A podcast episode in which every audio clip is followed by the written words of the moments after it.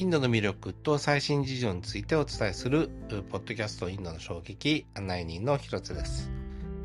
えー、今日はですね、えー、インドの、まあ、宇宙開発ですね、えー、チャンドラヤン3号というのが先日、えー、打ち上げられましたけれども、えー、サティシュダワン宇宙センターは見学できるのかというテーマでランドオペレーターをされている岡京介さんにお話を伺います。えー、京介さんよろしくお願いします。よろしくお願いします。はい。えー、っと、宇宙センターは見学できるのかっていう話なんですね。そうですね。あの、まあ、まず、まあ、日本のメディアが今回非常に大きく取り上げたのは、あのやっぱり今、インドがすごいかつてないほど注目されてると思うんですけど、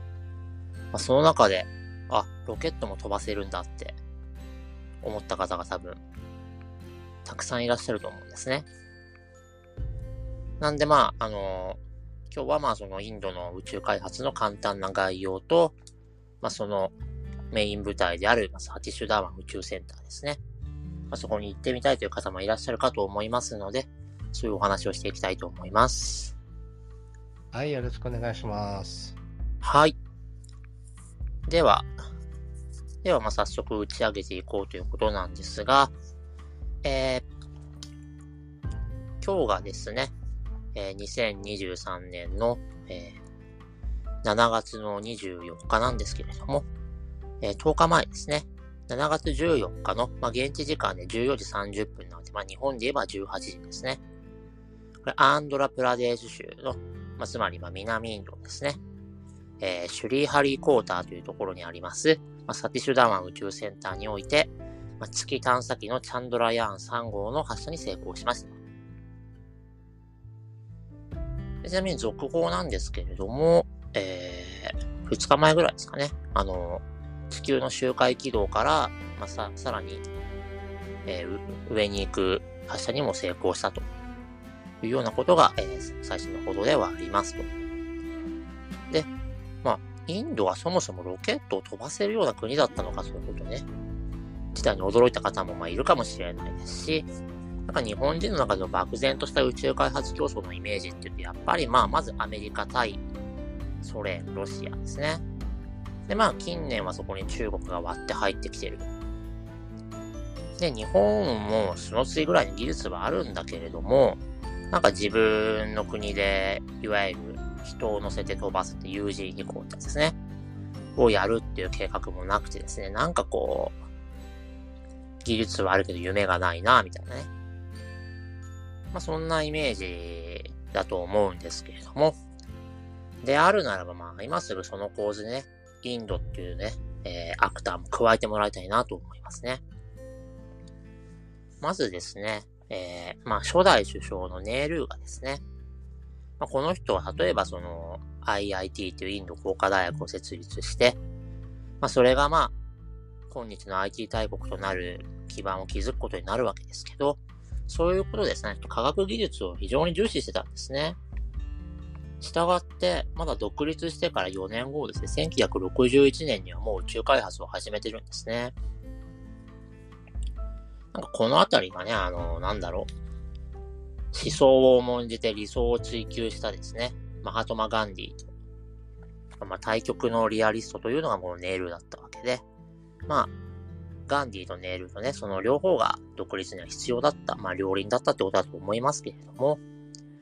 で、まあ、1960年代のインドっていうと、どちらかというと、まあ、西側諸国寄りだったのかなというところで、フランスやアメリカの協力を仰ぎながら、まあ、研究開発を推し進めていくと。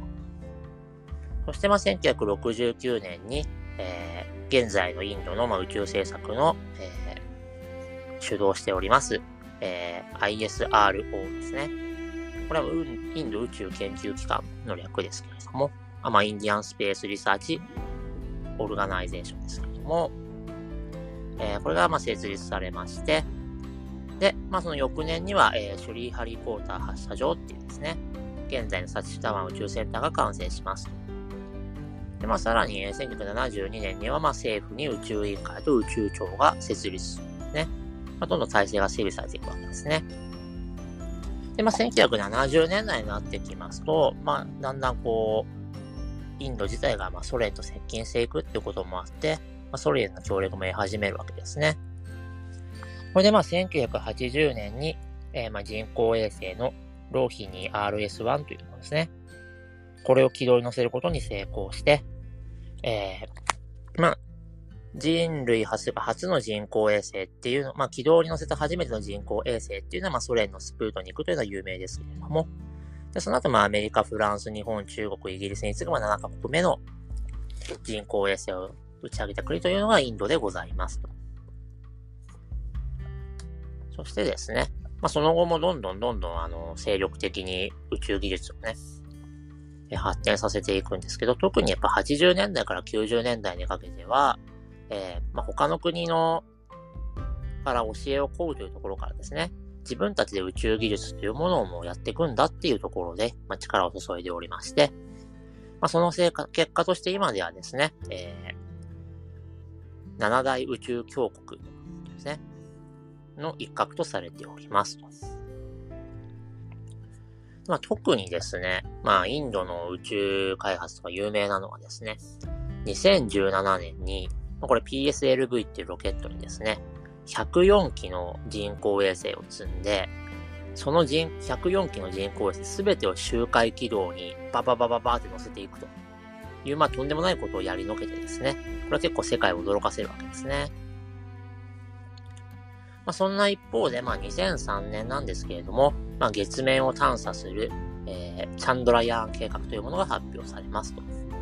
で、チャンドラっていうのはですね、まああの、もともとは月の神様なんですけれども、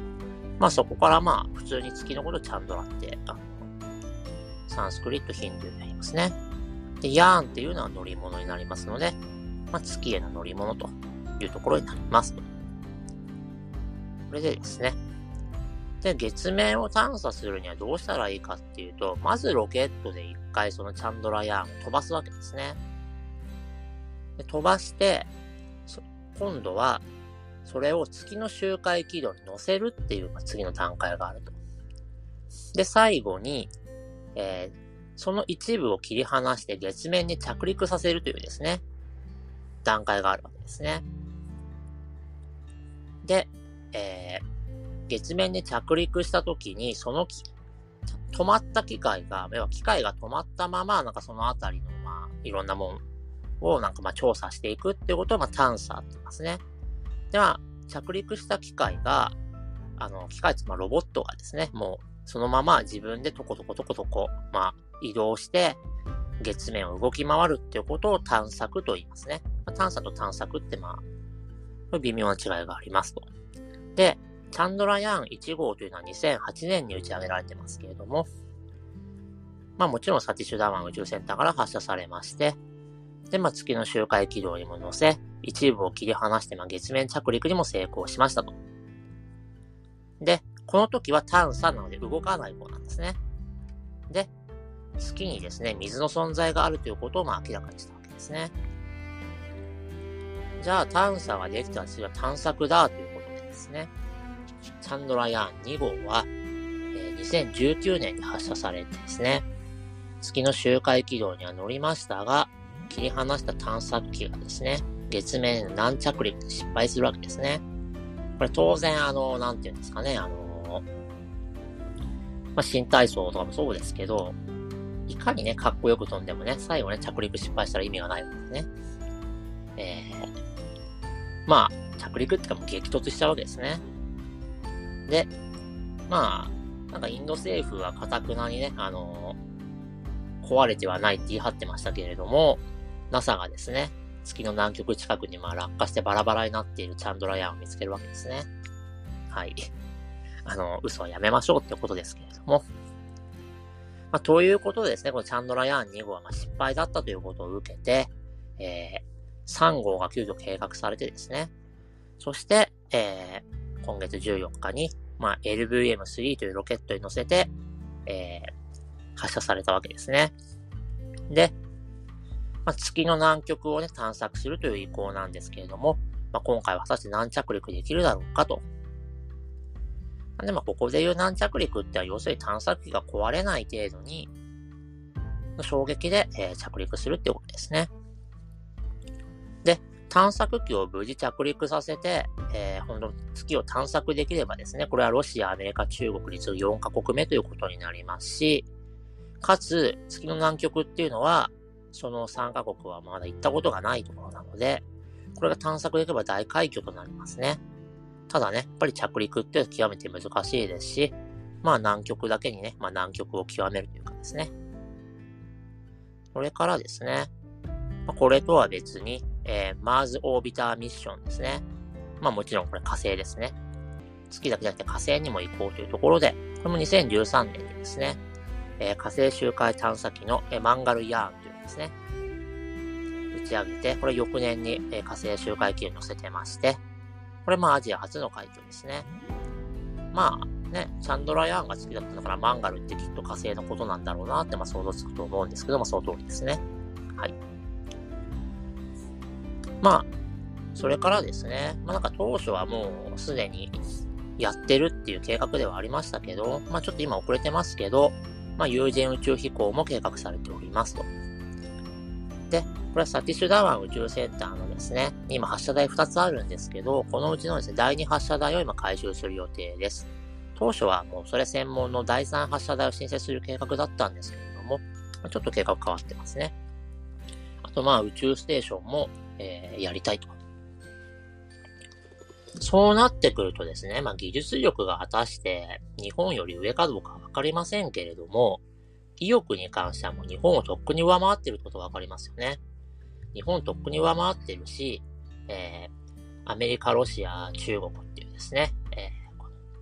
ー、3大国にも本気で挑もうとしているのが、えー、インドだっていうことですね。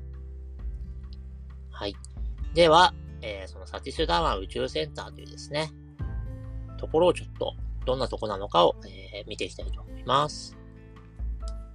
ですね、まあ、1970年に完成して、えー、まあ、今日までロケットも発射してますし、さらには、まあ、有人宇宙飛行の発射場になろうとしているというですね、ところはどんなところなのかと。まあ、もし将来ね、インドから宇宙旅行ってなったら当然ここにみんな行くわけですから、まあ、インドの玄関になるのかなというところですが、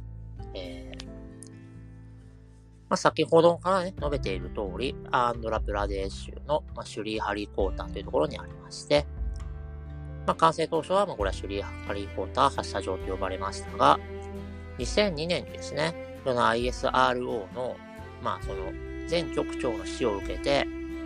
まあ、その人の名前に解消されたのが、えー、このサチシュダワン宇宙センターということになります。で、シュリー・ハリー・コーターっていうのはアンドラプラデッシュなんですけど、まあ一番南東の端にありまして、最寄りの都市というのは、えー、アンドラではなく、タミルナードゥ州の、まあ、州都チェンナイですね。チェンナイ自体は逆にタミルの北東にあるんですね。で、チェンナイからまあ北にまあ約100キロなので、車なら約2時間で到着しますし、えー、一応サルルーペーター駅というですね、まあ、この最寄りの駅は、えー、チェンナイからあと1時間少し。じゃあまあ列車の方が早いじゃんと思うかもしれませんけど、まあ、サルルーペーター駅ってあくまで最寄りであって、そこから23キロ離れたところに基地がありますので、まあ、ここはオートリクシャなどをチャーターしたら、まあ大体30分とかですね。それくらいになるので、まあ、トータルで見ても列車の方が早いっちゃ早いけれど、まあ、ドアトゥードアとかで考えたら、そんな便利じゃないかなって気がしますね。まあでも個人で行くのであれば、えー、列車で行くのもいいでしょうというところですが、さて、このシュリーハリーコーターというのはですね、えー、プリカット湖という湖の、まあ、サスなんですけれども、えー、このプリカット湖というのは、まあ、汽水湖なんですね。汽水湖というのは、えー、淡水と、えー、塩水が混ざっている湖のことで、えー、まあ、日本で言えば、まあ、もちろん浜名湖とかですね。まあ、サロマ湖とかですね。まあ、有名なところではそういうところがありますけれども、まあ、要は、海と繋がってるんですね。で、えー、フリカット湖があって、そこを蓋するようにシュリーハリーポーターっていうまあ島があるような感じですね。で、東に、まあ、そんな感じでちょっとこう複雑な、まあ、海岸線というかなんかがあって、東に海が面するという地形がですね、これアメリカのケネディ宇宙センターがある、まあ、フロリダ州のケープカナベラルというところですね。非常によく似てるんですね。まあ、あと東に海があって、資金にまあ、汽水湖があるっていう地形がですね、なんとなく茨城県のあの、日沼っていうところですね。これ、水戸とか大洗の少し南ですけど、ちょっと似てるっちゃ似てるんですね。で、まあその昼間はどうでもいいんですけど、あの、シュリーハリーコーターとケープカナベラルですね、地形が似てるっていうのはまあ偶然じゃないんですね。これなんでかっていうと、まあロケットを発射するにはですね、えー、これやっぱり引力の弱い赤道近くで、えー、かつですね、地球が自転方向するのは東向きなので、基本的にはロケットってのは東に向けて発射するもんなんですね。そうすると東側が海とか、もう砂漠とかね、そういう無人地帯であることが望ましいわけですね。で、当然ながら、もうほんと周辺の人口密度が低いっていうのも必須条件になりますと。で、考えてみたら、日本のロケット発射するところって言えば種子島ですけど、まああれだと島で東側何にもないですし、南側で緯度も低いですよね。引力も弱いんですよね。で、中国は、まあ、軍事との兼ね合いもあって、まあ、内陸のね、どっちかっていうと、なんかシルクロードの方にあったりしたんですけど、今は、えー、海南島って海の南の島ですね。の、えー、ウェンチャンっていうですね、ところで、まあ、ウェンチャンちなみに文章の文に、これ水晶の章って書くんですけど、このウェンチャンの衛星発射場というところでは今メインになってまして、これも全く一緒ですね。低緯度かつ東が海っていう場所になってます。で、ロシアはさすがに海はないですけど、でも旧ソ連の中ではまあ、緯度がやや低いですね。カザフスタンのチュラタムというところにあるんですね。まあ、バイコヌール宇宙基地というところを、えー、これソ連が崩壊してもですね、まあ今でもそこは、えー、カザフスタンからロシアが咀嚼して使っておりますと。いうところで、えー基本的にロケットを発射するような場所っていうのは緯度が低くて、かつ、えー、東に発射するので、東側に特に何もないっていうのが条件になっているっていうことをちょっと覚えてもらえたらなと思います。ですね。まあ、サティスダー宇宙センターの中というのは、まあ、2台のロケット発射台とかと ISRO の研究機関だったり、それからですね、ロケットの打ち上げを見学するために5000人を収容できるんですね、えー、まあ、ロケット発射観覧、まあ、桟敷っていうんですかね。まあ、あの、ちょっとね、スタジアムみたいになってるんですよね、そこが。はい。スタジアムみたいな座席になってて、えー、そこから、えー、5000人がロケットの打ち上げを見ることができると。まあ、あと ISRO がやってる宇宙博物館なんかがあります。というとこですね。じゃあ、そんだけね、あの、博物館もあって、その桟敷もあるんだったら、種子島とかね、ケネディ宇宙センター見学できるのかっていうとですね。まあ、要は、これを観光コースに組み込めるのかというとですね、まあ、答えは、実はノーなんですけど、まあ、イエスとも言えるんですね。では、サティシュダワ宇宙センターに、えー、アストロノーツとかですね、それ研究者でない人がどうやって入ったらいいのかっていうと、これ3通りあるんですね。一つは、えー、学校の教員が申し込めば、生徒たちの遠足とか旅行のために割と入れてくれるんですね。ただし、これはインド国籍の生徒に限り、留学生などは連れてくるなってことになってますと。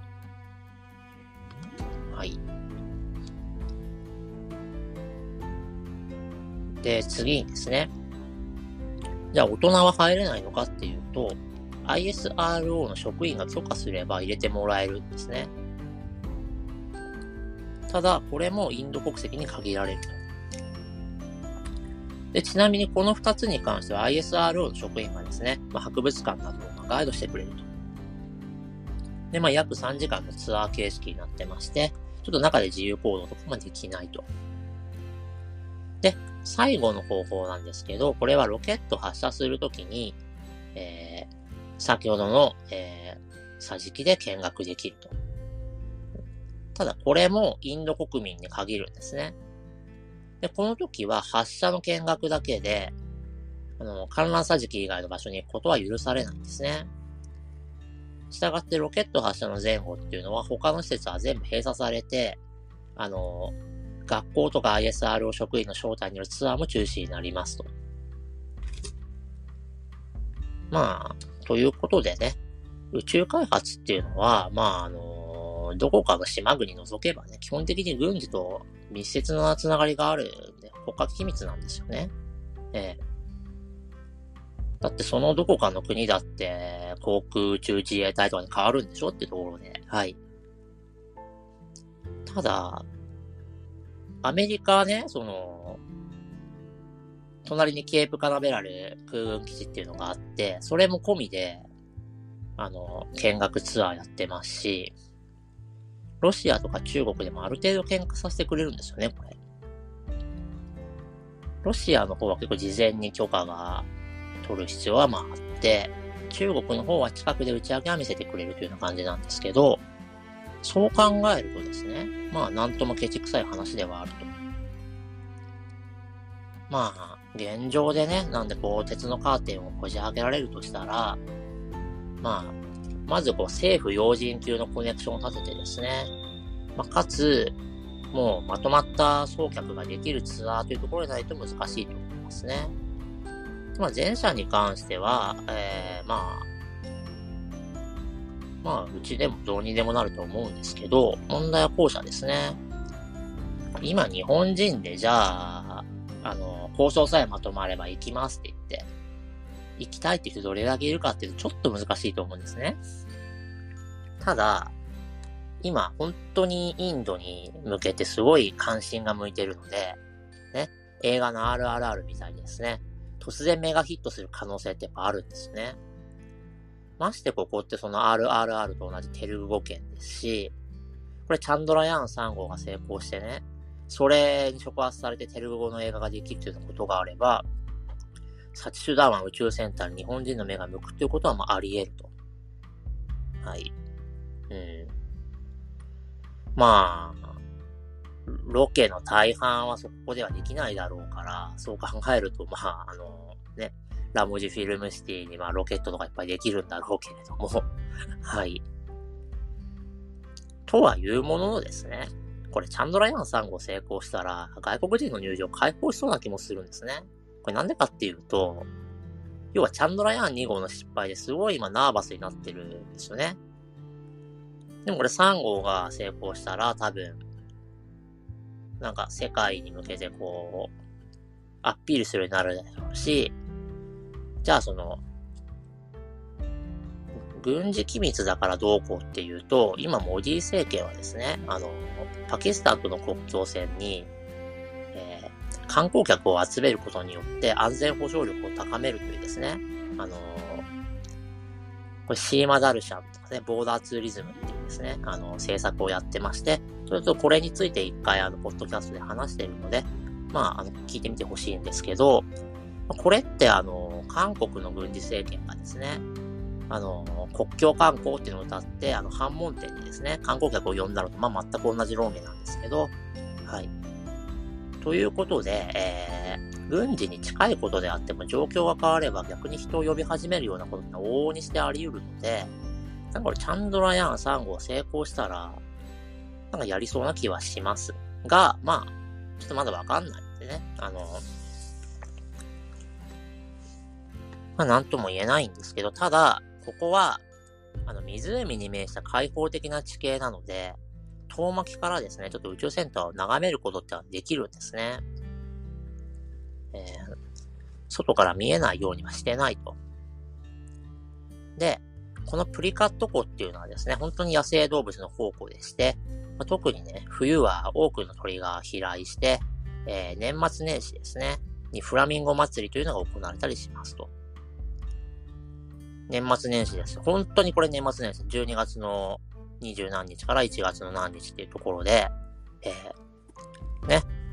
今年の年末年始の予定で、まだの方はもう行くとこ決まったんじゃないですかね、これで。はい。うん。あぜひぜひ、あの、プリカット湖行ってくださいっていうところなんですが、ね。まあ、プリカット湖っていうと、基本的にインド人もとってもやっぱり冬の観光地っていうイメージが強いようですけれども、逆にね、夏場は水が干上がって、まあ、ウユニ塩湖みたいなね、白い世界になったりもするっていう、実はそういうこともありますし、まあ、あとそのチェン内から、チェン内からこうプリカット港に向かうとね、そのプリカット港の湖畔のところに、まあ、なんかオランダ人がその辺拠点建てたらしくて、オランダ人のなんか、なんか砦とかですね、あの、墓地とかあったりもしますしね。あと結構その、漁村があって、で、まあ、漁師さんによりね、まあ、伝統的な漁なんかここで垣間見えたりもしますので、あのね、なんだろう、ケーララのね、あのー、ね、コーチンなんかだとね、あのー、そういうフィッシングっていうのが一個の観光資源になってますけれども、まあ、あれほどね、ちょっと変わったものでないにしても、えー、インドの伝統的な漁ってどんな感じなんだろうって見るのも面白いですしね。ということで結構この湖は一日過ごすことができるぐらいコンテンツが豊富なんですね。その中の楽しみの一つとして、まあ、サチシュダ湾宇宙センター遠巻きから眺めるってまあいいんじゃないかなと。で、まあ先ほどから言っているようにチェン内からまず行きやすいですし、じゃチェン内からわざわざ行って戻る場所なのかっていうと、プリカット湖から今度ね、西に90キロほど、まあ、車で2.5時間ほど行けばですね、今度あの、ティルパティっていうところがあって、ここはですね、ティルマラ寺院っていう巡礼者数世界一と言われるですね、お寺があるところなんですね。はい、なので、えー、結構このね、プリカット湖とティルパティっていうね、あの、とこはこうチェン内から行きやすくて、非常にあの、面白いところだと思うんですけど、これやっぱね、アンドラプラーデシュ州にあるので、で、チェン内はタミルなんで、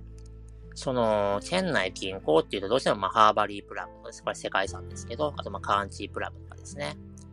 っていうところと比較すると、なんかやっぱり、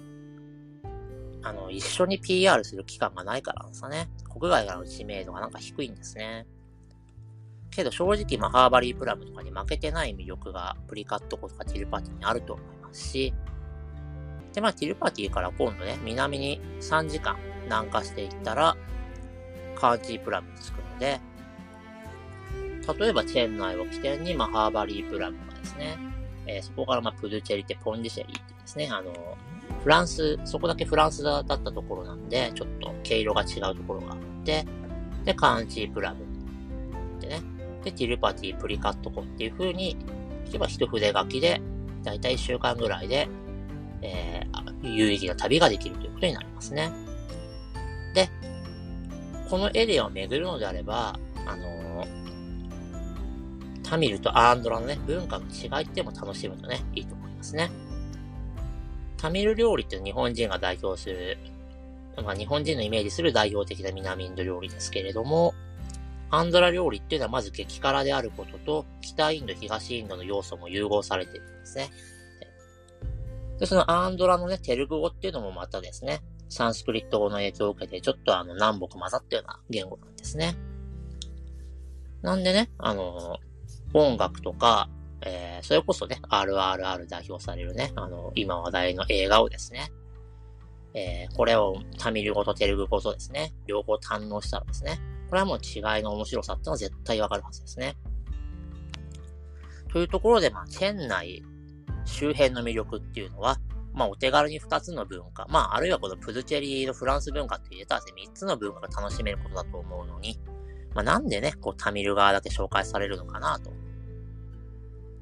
ね、広島県の宮島に行ったら普通、山口県であるの、錦帯橋に行くでしょってね。そういう話ですね。はい。なんかこう、州が違うことによって、なんかこう、仕方されちゃうのはいいことじゃないなと思いますが、はい。まあ、こういうですね、なんかオーソドックスな旅行じゃなくて、もっとね、えー、ガチで宇宙開発について、ね、知りたいんだっていうね、方もいらっしゃるでしょうから、そういうコアな方はですね、えー、飛行機をですね、デリー経由でベンガルールインの、えー、チェンナイアウトという形で、まあ、購入してみたらいかがでしょうかと。そうするとですね、まあ、まず、ベンガルールに着いたら、えー、これはですね、えー、HAL っていうか、春ですね。えー、ヒンドゥスタン航空機社っていうですね、あのー、まあ、航空宇宙関係のそういう会社があるんですけれども、えー、そこがやってる航空宇宙博物館っていうのがまずベンガルールにありますね。で、デリーは空港に隣接する形でですね、えー、空軍博物館があって、空軍博物館の中でも宇宙の展示やってるんですね。なんで、まあ、まずベンガルールに降り立って、航空宇宙博物館見学してですね、ここはちなみに ISRO の本拠地があるので、まあ、もしね、コネクションがあるんだったら、まあそこで職員の話とか聞いてもいいかと思いますしね。で、ベンガルールからプリカット港までっていうのは、まあ、車で7時間ほどなんで、まあ、1日で移動できなくもないですし、まあ、途中どっか泊まってってもいいというところで、まあ、そこ行って、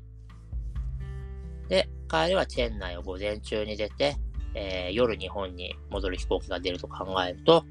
まあ、その間に、えー、空軍博物館を堪能するというようなところで、まあ、ベンガルールと、えー、シュリハリー・コーターと、デリーとですね、えー、で、インドの宇宙開発を、まあ、味わうと。まあ、こういうコアなニーズ持った人がね、まあ、ど、いるのかどうか そもそもわかんないんですけど、えー、まあ、あのー、なんですかね。じゃあ、シュリーハリー・コーターにロケットを、ちょっと見に行く、そっちに興味があるっていう人をですね、この人がデリー経由で帰るっていう時に、えー、お決まりのクトゥ組になるとか連れてくっていうのは、まあ、センスがなさすぎると思うんでね。ぜひ空軍博物館にご案内してあげましょうっていうところかと思います。というところで、まあ、あの、ちょっともやもやしてますけれども、まあ、とりあえず遠目から見て楽しもうというところで、えー、でもなんか将来的に入れそうな気はするし、まあ、あと、入りたいっていう人がね、それなりにいるんだったら、まあ、あの、交渉できなくはないだろうというところになりますと。はい。で、まあ、やっぱりね、えー、もっと将来的な夢で言うと、うん、サチスダワン宇宙センターからの宇宙旅行っていうのが実現して、宇宙とインドをセットにした旅行っていうのね、私も売りたいなと思っておりますけれども、うん。これはインド旅行業界のね、最大の夢だと思ってますけどね。まあ多分、同業者の人に同じ話をしてもですね、いや、イン、私はインドの専門家であって、あの、宇宙のことなんか知ったことじゃないって言われそうな気がしますけれども、はい。あの、なんでしょうね。とりあえず、あの、なんか、インドっていうと精神的な宇宙を解きがちな人が多いですけど、自分はそれ苦手なんでね、あの、インドとリアルな宇宙のね、コラボに期待したいと思います。うん、まあ、現状がちょっとロシアとか中国よりも、なんか閉鎖的な姿勢なのはちょっと、うーんっていう感じではありますけれども、まあ、あの、とりあえず、インドがすごいその、えー、宇宙開発っていうのに熱心だし、技術力もかなり高いっていうところをまず知っていただいて、えー、で、まあもちろんロケット発射する基地もああるんだよっていうところがとりあえず皆さんにしていただければなと思います。以上です。はい。えー、今日はですね、え、ー、と、インドの宇宙開発とサティシュタウン宇宙センターについて、ランドオペレーターの岡京介さんにお話を伺いました。京介さんどうもありがとうございました。ありがとうございました。